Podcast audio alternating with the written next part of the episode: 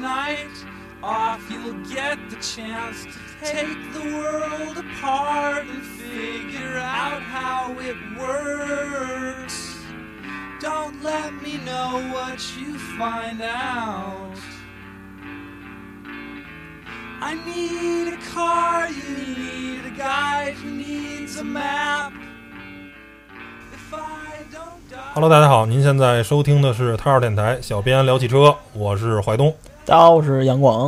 啊。本期节目我们聊的车是马自达三昂克赛拉，哎，然后正好这个车呢是我跟杨广做了一个自驾游的一选题，然后跟这个车亲密的接触了三天时间。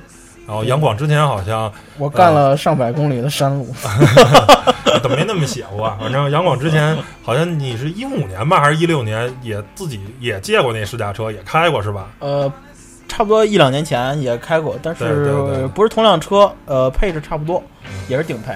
嗯，然后反正就是对这车还是算是呃比较呃深入的有过了解，对然后有过感受，所以呢，呃，今天就借着这个机会聊聊这个马自达三昂克赛拉。然后，首先我直接就抛结论吧，嗯我觉得啊，这款车对于呃两口子不带孩子小年轻儿啊可以考虑。如果对空间有要求，如果想让他长时间坐四个人或者五个人的这种用车诉求，我觉得这车就算了，别买，真的。你觉得呢？我觉得这个车，呃，一个人开，我觉得我可以买。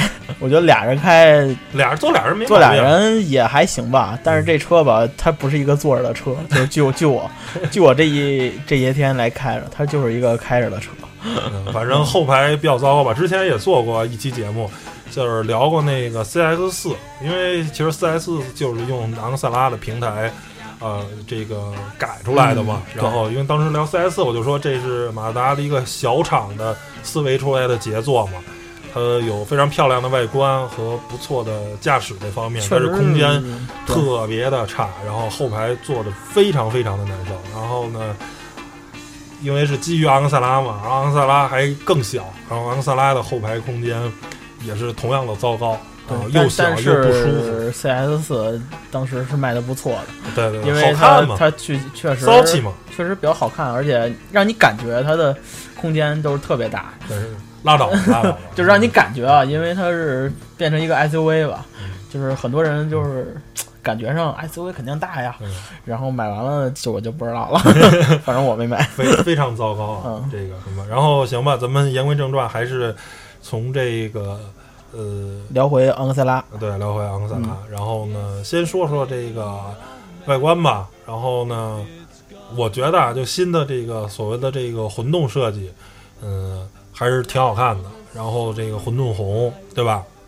呃，对，然后其实我更喜欢它那个有点那个铁灰的那个颜色，哦，耗子皮灰是那个。对对但是那个我看了国外的那个昂克赛拉的那个颜色，跟嗯国内的这个好像不太一样。感觉其实呃看着是差不多的，但是总觉得质感有那么点儿点不是，那可能是天儿的问题，你可能是天儿，因为那边没什么雾霾。国内这个也还好，呃，就是感觉上更高级，就是这个颜色。你像红红色那个确实更骚气一些，然后更运动一些。但是我个人就是特别葛，我特喜欢那种铁灰的颜色。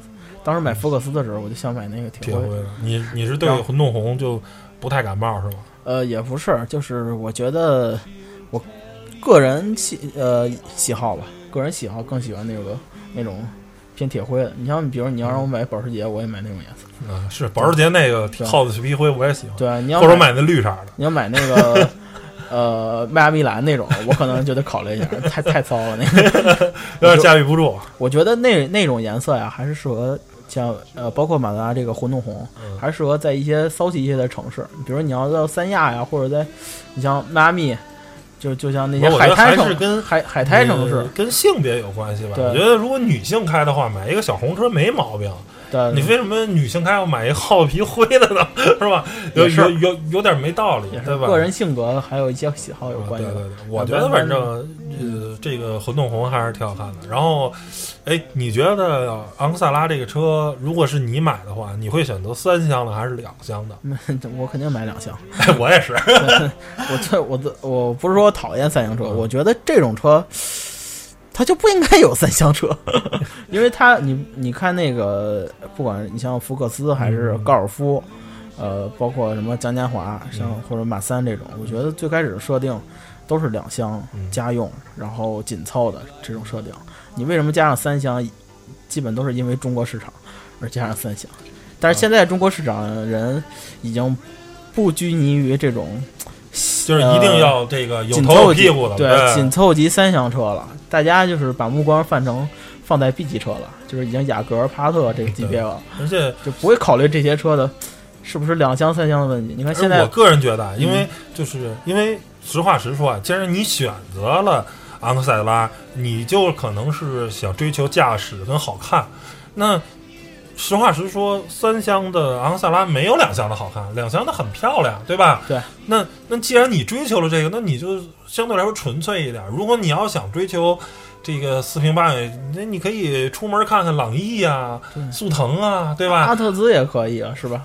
啊，对，你就喜欢这种长的，加点钱，对，加不了多少，你买亚特兹了，对吧？然后就是，反而我个人觉得是有点不伦不类啊。你本身这个车的，因为因为两厢的，从实用性也好，包括从这个美观度来说，我觉得两厢的这个。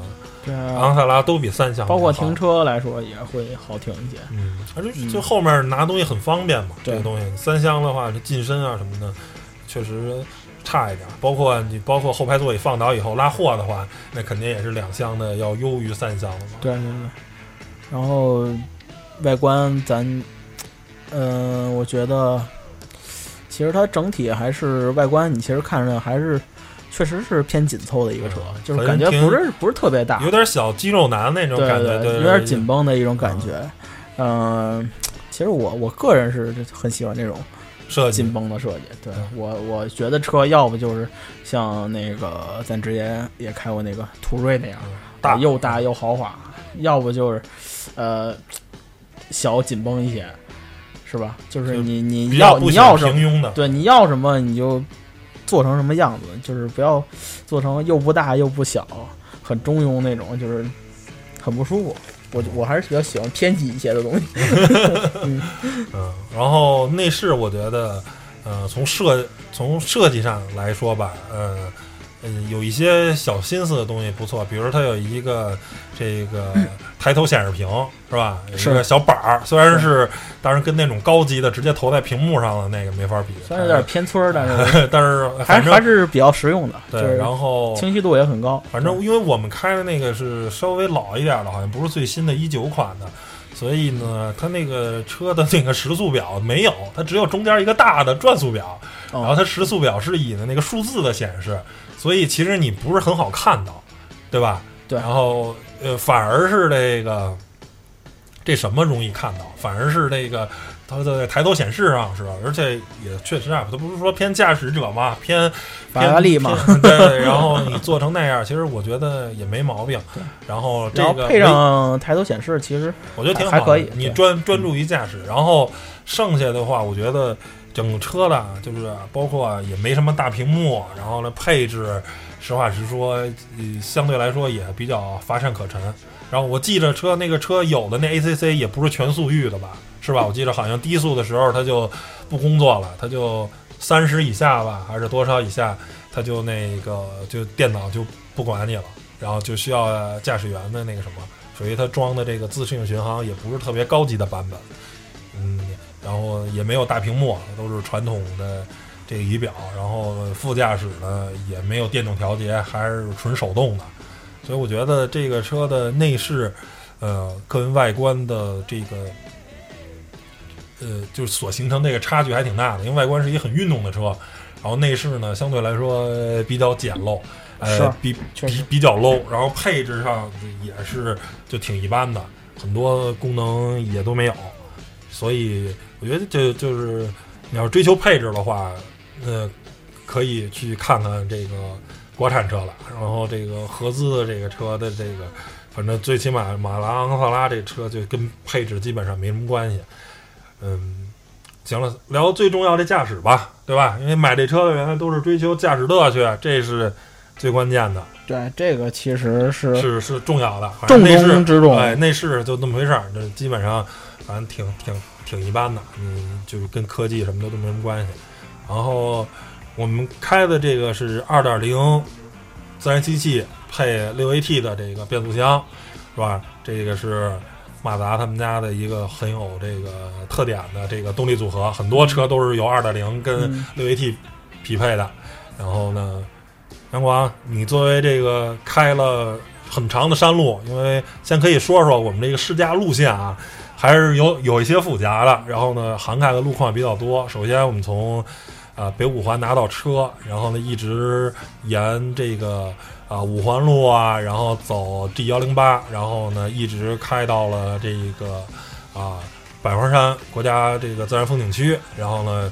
从大概海拔一千米一直开到了一千九百多米，然后爬山爬了十多公里吧，幺九九一，啊，幺九九一，然后一直爬山爬了，反正开了那个整个山路大概十多公里，然后呢又第二天又走了红景路，然后走了六合路，在石路那边又各种转，然后呢，所以呢，基本上大多数路况都是山路，然山路后十八弯，呃就是然后也有很多的。也有很多的这个呃这个公路啊，跟跟国道啊，还有高速路上都有，等于说整体的路况还是比较综合的。呃，来吧，你来说说在普通道路的公路上的驾驶跟山路的驾驶，嗯，对这个昂克赛拉满意吗？我觉得，怎么样？开起来如何？呃，咱咱分两部分说吧。啊分两部分呃，说然后首先是公路上，公路其实上其实四平八稳，对，当天咱们两个呃呃开的最多的就是五环呃五环那个高速，也经历了一定的堵车。嗯然后其实呃公路上呢，呃像咱俩那天试的，主要是试了一下它的那个自动巡航、自自适应巡航功能。但呃，总体来说还是比较好用的。但是，呃，你要是其实你像我它不是，全速域的，它对速度低了它就不管你了，它对，就基本速度变低了以后，它就没有那二个二十三十吧，差不多差不多二这个速度十左右就没有。有那个自动那个刹车的那个。嗯，这个就不是全速域的，因为成本受限嘛啊。那你觉得这个动力系统？反正我个人觉得，反正这个自然吸气啊、发动机的这个出力啊，包括变速箱，我觉得就是是这样，就是当大家呃，因为现在都开惯了涡轮车了，然后呢，大家都是开各种增压车，然后你反而再能开到自吸车，是一个就是挺珍贵的事儿。而且这个马达的这个发动机呢，还是一个比较偏高速高高转速的。然后你只要它它它也能很不积极的升档，当你哎比较激烈驾驶的时候，它也能运到五千转啊、六千转这个转速区间，它也不会说是很很积极的生长。当你需要它保持高转速了，它它也可以能给你这些转速，但是可能真的是让涡轮惯坏了，所以就是没有当你踩到那个什么呢，它高转的话是没有那种踹你一脚那种感觉的，就是呜，然后顶上去了，加速呢也越来越越快，但是它没有那个突然那种爆发力。反正也许我是涡轮车开多了，所以呢，现在可能比较习惯涡轮车的那种出力的，就是当你需要急加速的时候，它能给你，但是这个自然吸气的这个动力系统是给不了你。然后，但是变速箱我觉得是好评，这个基本上是目前这个六 AT 变速箱里的最好的了，对吧？换挡又平顺，然后呢又聪明，该升档升档，该降档降档，然后手动模式的这个操作用换挡拨片的话，它这个换挡速度也还是挺好的。然后，但是比较可惜的是什么呀？咱俩这个借的这个车啊，车况比较一般，这轮胎被造的有点惨，所以当然在山路想给它多逼到一些极限的时候，发现这个轮胎已经早早了就开始散胎了。你但但但是呢，你也不敢再往它往前推了。但是呢，在一年一年多以前，我接到了一辆车况比较好的，嗯，我也给你分享一下我你可以分享一下我在山路上的跑起来状态，就是逼到更极限的时候就，特别嗨，你知道吗？嗯，因为那个那辆车它的轮胎呢，就是比比咱那辆就新多了，好好多了。咱们那辆就是明显被人你知道，被肯定是被人被被豁过的，因为四 S 店试驾车嘛，被被造的比较惨，被造的稍微惨一点车。车况被造的比较惨，而且感觉机油也该换了，那就不说了。然后我那辆车呢，呃，是在也是之前，呃，也是我自己提了辆，自己亲自去，呃，也是大概咱们那个路线但是没有跑得很深，呃，也是跑了一段山路。然后它的给我整体感觉就是，第一坐姿很低，而且第二它是。不不光是坐姿低，而且它的重心也是偏低一些的，嗯就是有有点像开斯巴鲁那感觉，你知道吗？嗯，水平对峙的那种发动对，有一点儿，但是，呃，不是说我水平对峙就能做低，像你像四缸的这些直列的，如果他想做低也是可以的，就是也是可以而且尽量的让让重心更低一点。然后我会发现它的极限，呃，很高，嗯，真的很高。然后你在山路，尤其是在弯道的时候，像一般我像我，你知道我也喜欢跑山嘛，嗯。然后在弯道，像这种前驱车，就是推头一般会一般会很推头，但是这辆车，呃，为什么我没开出推头？因为它极限有点高，就是说再深了你也不太敢嗯去试了，再去。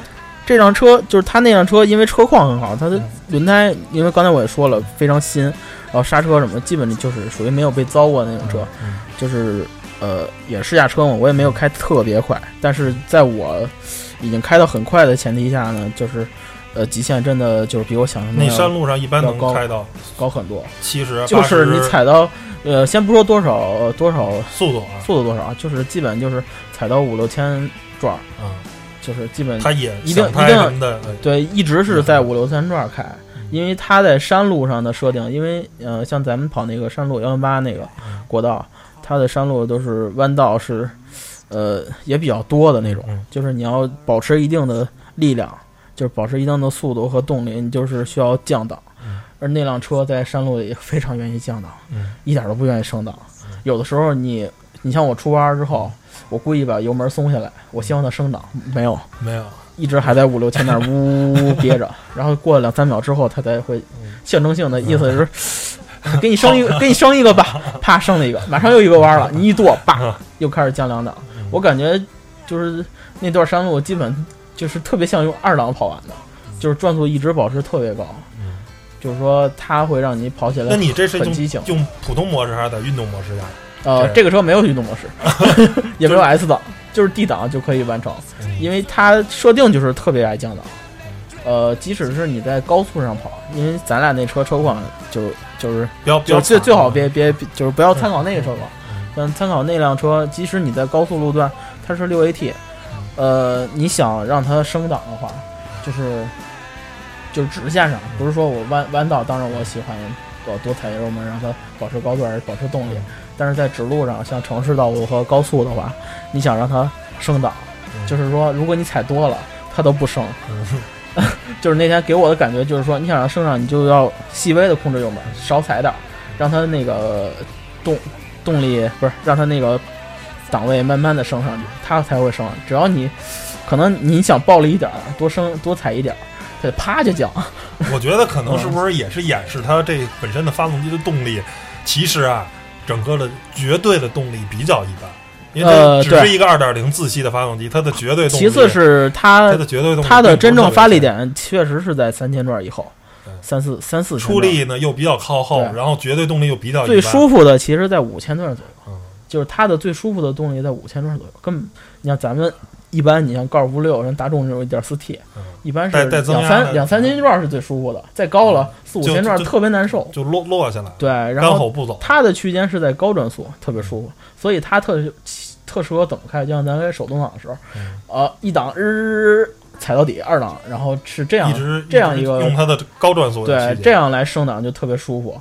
它如果你想很平顺三千转啊，然后那种平顺升档，呃，它也可以做，但是特别难受。就到三千，你感觉动力还没来，突然啊升档了，然后感觉动力没接上，就是它还是一个，它不是说一个驾驶机，它是它自己会刺激你去驾驶，然后让你自己想很踩，然后其对，实然后还有 key down 的功能，对，其实它的那个。呃，油耗不高，但是你总会开出油耗有点高。对，反正我觉得好像差不多不堵车的话七八个呃，反正我觉得咱们那几天来说，呃，也有山路，也有基本不熄火。爬坡，也有山路，然后一直开空调。我觉得油耗还是挺满意的，我觉得不是特别费油。嗯。你记得咱俩第一天加完一箱油，然后跑了好久，第二天上午还没加，大概差不多到到下午因为到我们是晚上了，很废的嘛，因为对。拍东西嘛，然后基本也不停车，然后可能九十个吧，但实际上大家可以导航一下，从那个咱是北五环是吧？嗯铁的车差不多北五环开到百花山多少公里？可以可以可以导航一下，看看那里的山路。你你想想象一下，我们开过去需要费多少油 而且还是上山啊爬山。啊？基本都是在爬山，而且还有不时停下来拍拍东西啊什么的。就是反正因为咱拍东西那个油耗是没有没有参考价值的，对我们因为一直开着空调嘛，然后一一停停十分钟，停二十分钟，然后而且我们，还拉了很多东西，摄影设备，包括我们两个人得四百来斤，反正是挺稍微有点负荷的一个状态。然后我觉得还行吧。我觉得油耗还可以。油耗，因为城里堵车没开过，城里堵车你开过这车吗？呃，城里堵车倒是油耗会高吗？还行，就是不会太高，也不会太。我开过倒是，倒是没有不是很也反正不夸张呗。不不不夸张，嗯就是它最油耗最显的、最显现的就是，呃，就是不是说咱俩提的那辆车，嗯是我之前排提那辆车。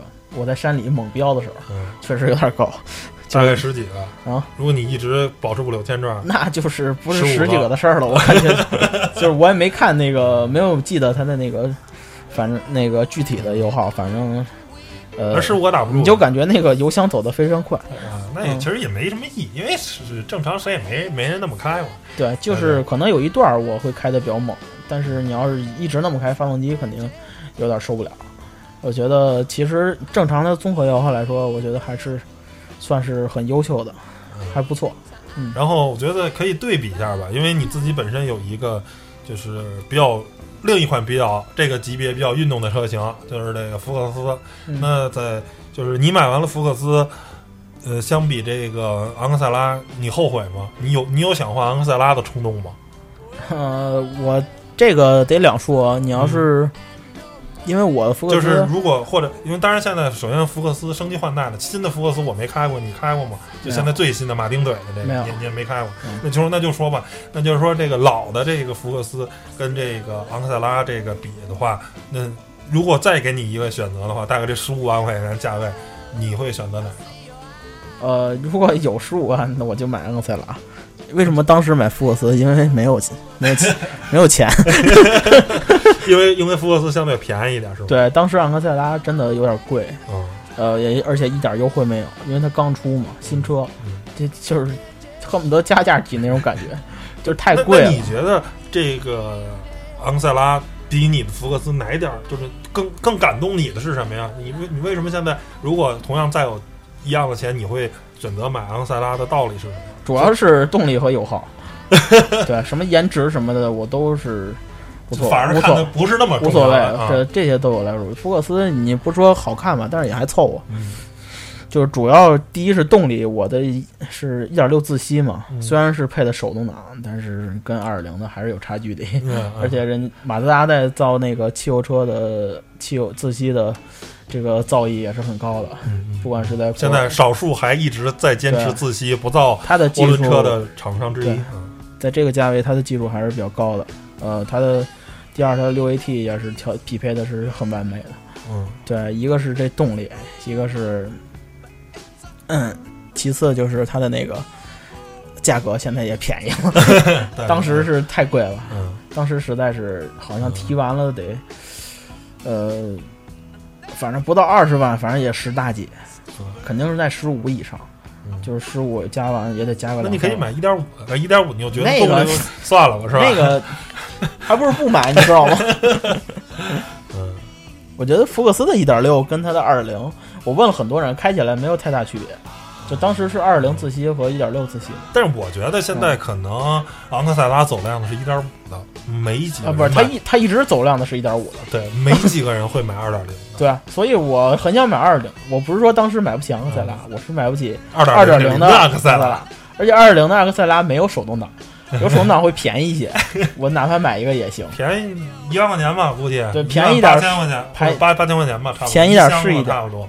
因为当年那个年代钱还是比较值钱的，就像咱几年前那个，对对，哪怕挣个那个三五千，感觉还是挺值钱的。对现在就感觉现在不行，现在一般了现在这人民币毛的厉害。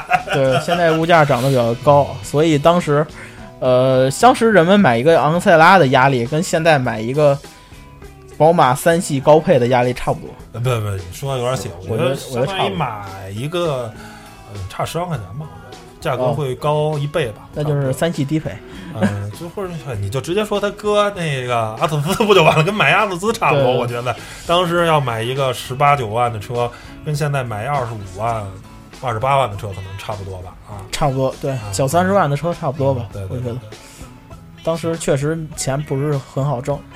反正最后聊聊马自达这品牌吧。反正我觉得马自达是一个呃很葛的品牌啊，然后是一个非常呃小众的品牌。然后有一句话叫做呃有钱我就浪一波，没钱我就造好车。这是我忘了谁对马自达的这个评价。然后呢，有钱的时候就造转子发动机什么的，还参加乐王什么的，就挺葛的。然后这个造的没钱了呢，我就赶紧就继续踏踏实实造点好车，然后让消费者买单。但是其实我个人觉得是，就是马自达的这个在中国目前的这个生存空间，实话实说，我个人觉得不是一个很乐观，因为这个这个纯粹追求驾驶乐趣，本身来说是一个不是很容易的事儿，真的。就是说，大多数可能国人对于驾驶乐趣的理解就是，嗯，一脚快，对吧？是是奥迪的那种感觉，对吧？是，有四驱，一脚快，二点零 T 高功率，我崩你，对吧？都是这种感觉。三百开都不翻，呃三三三百家俱乐部 都是这种感觉。就跟咱俩那天碰那几辆车似的。我我天，给我吓坏了。然后你纯粹的说跑山啊，因为因为因为马达是这样，它所构建的驾驶乐趣是，它是开起来很有感觉，而且甚至说刚才没有聊转向的话，它是一个电子助力，但是你开上来甚至有液压的助力的感觉，就第一下有点沉，但是呃你开惯了话，感觉这个转向非常舒服，非常感觉很好，跟奥迪的那种纯电子取向的完全就是纯电子假。假的像玩具方向盘的那种感觉是完全是不一样的，它是很有人车沟通的，但是能享受这种驾驶乐趣，尤其是对于城市代步的车，我觉得是很虚的。而反而如果人家真的追求驾驶乐趣，可能会会会，人们随着有钱的话，可能会转而投向一些更真正具有驾驶乐趣的车，对吧？比如比比如像三系，对吧？然后比如像啊、BLZ 这些车，对吧？就是说他们首先的绝对的动力要更好一点，而且同同样的这个驾驶呃也不差，对吧？嗯，那毕竟是一个后驱车嘛，就前驱车跟后驱车的这个还还还是有本质上的区别的。反而就是留给马自达的这个呃，因为它它的强项呢是在家用轿车里算比较强的，但是呢，你跟那种纯运动取向的又没法比。嗯，对吧？对但是它的弱项呢，比如家用车该有的这些东西，它做的又那么差，是吧？空间啊、配置啊，又又又又又又差到令人发指，对吧？对吧？这个，所以我个人觉得啊，就是给马自达的这个生存空间，未来还是挺小的。我觉得马自达，呃，销量也证明啊，需要努力马马自达销量也是节节败退。需要努力吧。对，说实话，挺挺不容易的。嗯，长马的这个昂克赛拉的做工和一马什么的都一样，都不行。都很一般嗯，真的很一般。其实你跟国外，大家可以去看看国外那个拍的视频，像昂克赛拉的这些视频展现的东西，跟咱们自己国内拍的这个国产车子，那你从视频就能看出来做工会会有有很大的差异的。我觉得可能是布光的问题，啊，因为嗯原来反正在车展上看他们那马自达展台那车漆都挺不错的，可能是是布光的问题，或者说是单门挑最好喷涂的车漆。反正我个人感觉，车展时候看那那个混动红啊，那个车漆就特别特别的亮，啊特车车展它别漂亮。打那灯都不一样，对，然后反正看这真车的话，也可能是跟磨损什么的也有关系。反正你车漆就没那么亮，就是是没有那么扎眼。因为车展上的大家去看那个混动红，真的是非常非常漂亮，是一眼吸引你的那种好看。但是实车啊，反正我们俩拿这个车，包括你去四 S 店的这些车，我都也可能是不光的问题啊，反正我没觉得就是像车展上的给我那种那么惊艳的感觉。没有那么心动？啊，对对对，那个混动红真的非常非常漂亮，行吧。然后关于这个马自达三昂克赛拉的这一期，然后节目就聊到这儿。然后最后呢，给我们这个做个广告啊。然后我们不光有音频的这个节目，我们还有图文跟视频的节目啊。大家如果有兴趣的话，可以关注一下啊我们的小编聊汽车，大家搜一下，然后在微博啊、微信啊。然后包括什么老司机、汽车之家这些平台，你搜“小编聊汽车”都有我们的这个账号，大家可以关注一下，里面有好多其他的这个啊图文呀、视频的这些东西，对包括。我今天聊的那个昂克赛拉，我对对，我们也也有图文游记深度。的深图文大片儿游记。对，然后 行吧，那本期节目就到这儿，谢谢大家收听，拜拜拜拜。拜拜。